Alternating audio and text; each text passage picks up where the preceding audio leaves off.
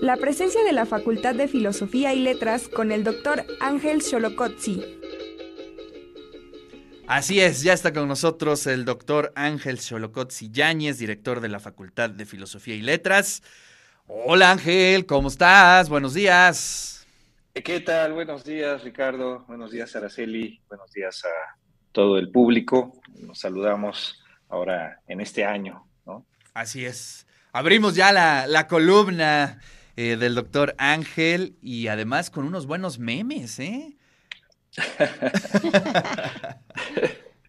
pues eh, hay, cosas interesantes que, circulan por ahí, eh, que encontramos a veces en, algunos comercios, en, algunos establecimientos, algunos carteles peculiares, y pues vale la pena interpretarlos, ¿no? Vale la pena pues, ver de qué se puede eh, decir de ellos, que se puede pensar, y un poco también pues en el, doble sentido que, pueden, eh, que puede estar ahí, eh, y que nos lleva a, ciertas reflexiones en la línea de las que hemos hecho en esta columna, ¿no? ligados precisamente a cuestiones filosóficas.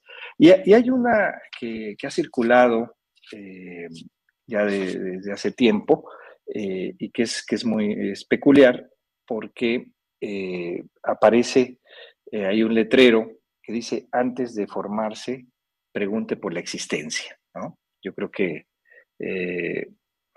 eso, eso lo han visto, han visto muchos, ha, sido conocido ese, cartel y pues evidentemente hace referencia de alguna forma a esta idea de eh, si se tienen las cosas ahí de forma presencial, ¿no? Eh, es decir, si, eh, si la tienen ahí, la bata o lo que sea, para la venta o, no. Y, claro, ese es el, sentido que, que, tiene. Y eh, pues evidentemente eh, se, puede, se puede pensar también en, términos eh, más teóricos, de llevarnos a preguntar por, otros asuntos, como es precisamente el, existir. Pero, pero yo quería hacer referencia precisamente a esa, esa idea, digamos, de ahí está el cartel. Esa, esa idea de, de, existencia del eh, en, ese sentido, del eh, estar ahí de algo y eh, que de alguna, de alguna manera ahora se ha generalizado precisamente a, partir de la manera en la que nos enfrentamos a las cosas, ¿no? bueno, ahí está el complemento. Eh, Oye, a los que nos están eh, eh, siguiendo por radio se los vamos a platicar. Digamos que es como una especie de, de tienda de ropa y dice, antes de formarse, pregunte por la existencia. ¿No? Cuando el que estudió filosofía... A ver, ¿lo puedes regresar, por favor? a ver, producción, puedes regresar. Dice, cuando el que estudió filosofía se dedica a vender uniformes. Eso está ahí. y el que sigue, eh, sigue, ¿no? El mismo antes de formarse pregunte por la existencia y pienso, luego me formo. Exacto. Oye, pues este, un buen juego de palabras y además, este, pues eh, irrumpe la, la cotidianidad, ¿no, Ángel?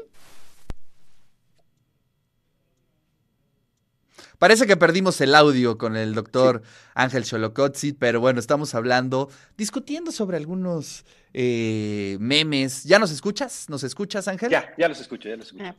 Venga, sí, estábamos contextualizando un poco de cómo están estos memes y lo interesante es que rompen con la, con la cotidianidad y eso este, eh, no deja de agradecerse, ¿no? Sí, decíamos, por un lado, pues estaría esta, esta cuestión quizás como se pueden pensar más ah, profunda, ¿no? De decir, bueno, eh, hay, que, hay que pensar en el, en el, existir, en la vida, etcétera, ¿no? Ese es un, poco eh, una, uno de los, de los juegos que encontramos en ello. Pero el otro al que me refería es esta idea de existencia en el sentido de estar disponible, ¿no? De la disponibilidad y eh, que de alguna manera ya lo habíamos tocado en otra sesión cuando hablamos de este filósofo ahora tan, tan conocido, eh, Byung-Chul Han, que ha eh, pensado estas, estas cuestiones con base en otros, en otros autores y que hace reflexiones sobre la manera en la que nos relacionamos actualmente con las cosas en el mundo, ¿no? Y una de las maneras en las que, o la, primordial quizás, y que, que, va ganando terreno, pues es precisamente esta eh, vida, digamos, en catálogo o esta vida eh, disponible o de disponibilidad de las cosas, en el sentido de que eh, podemos pues traerla a presencia en cualquier lugar, en cualquier momento, y eh, esto principalmente a partir de la información, a partir de esta, eh, como le llama, infocracia, este poder de la información, eh, en donde no está presente algo como una cosa que se me oponga, sino algo que puede ser traído a presencia. ¿no? Y ese es un sentido de eh, cuando se dice que algo está en, existencia, lo tenemos en existencia, ¿no? Eh, si vas precisamente a esta tienda de uniformes o de zapatos o lo que sea, déjeme ver si lo tengo en existencia, ¿no? Y, antes... En modo existencia. sí, sí. Antes era quizás, eh, pues, de esta, en, este, en este cartel, ¿no? Pues, antes de formarse, pregunte si la bata o el uniforme o el zapato está ahí y me lo pueden eh, traer, me lo pueden eh, ofrecer. Eh, pero si pensamos más allá de eso, como lo hace, lo hace Han, pues evidentemente el mundo contemporáneo, el mundo de la técnica, se mueve así, ¿no? Como decíamos hace un momento, en términos de información, en términos de nubes, en términos de documentos que están digitalizados, en términos de oficios, todo que está eh, de, alguna, de alguna manera en existencia en ese sentido, ¿no? O sea, eh, que realmente puede ser traído a presencia en cualquier momento, en cualquier lugar, ¿no? Si, decido, por ejemplo, imprimir eh, mi acta de nacimiento, que la tengo en la nube, o mi identificación, o mi certificado, etcétera, ¿no? Que ya no es algo, un objeto que deba traer y que se opone. Sino es algo que está en, algún lugar eh, distribuido precisamente como información y que puede ser traído a presencia, que puede, puede estar, digamos, en ese, en ese sentido presente, porque está en existencia en ese sentido, ¿no? Entonces, esta, esta idea del, catálogo, esta idea de estar en existencia en ese sentido, pues es, es, lo que ahora eh, determina nuestro, nuestro, nuestra vida cotidiana, ¿no? Realmente en, en, ese sentido todo lo tenemos eh, en esa idea de existencia, que está en existencia.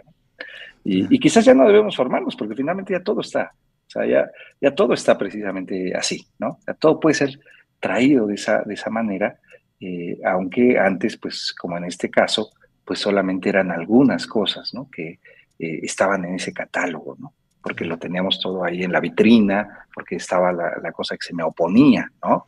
Eh, pero ahora eh, en la época técnica contemporánea, pues nos ha determinado de esta, de esta manera. ¡Wow! ¡Qué interesante!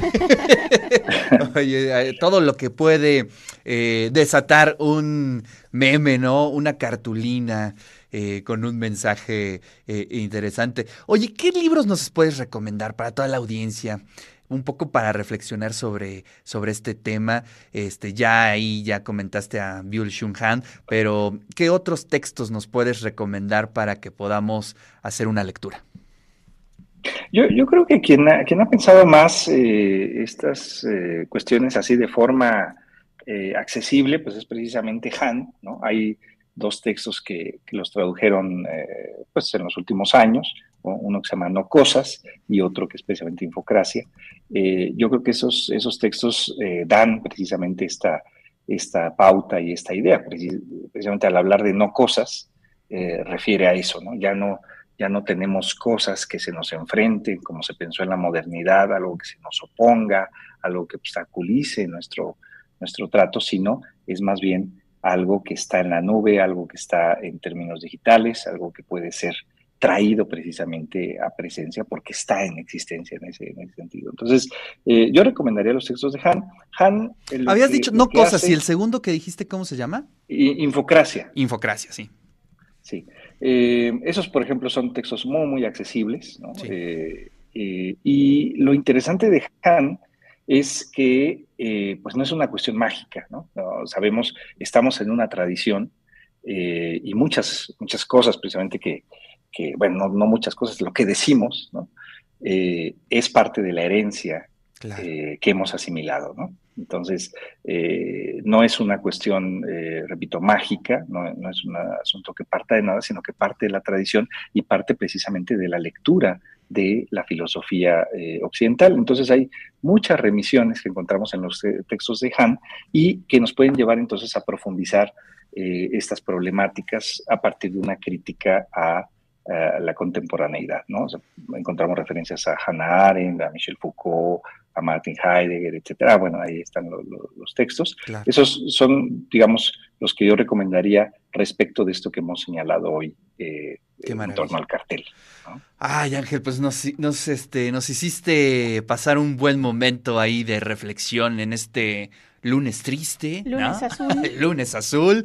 Y bueno, pues vamos a buscar estos textos y también por ahí seguramente hay unos buenos videos en YouTube para todos los que quieran ahondar en esos temas o entrarle. Pues ahí los vamos a pegar, ya saben, los vamos a postear en la página de Facebook de El de eso se trata. Ángel, te mando un fuerte abrazo y pues nos saludamos el siguiente lunes. Muchas gracias, Ricardo. Gracias, Araceli. Gracias a todo el público.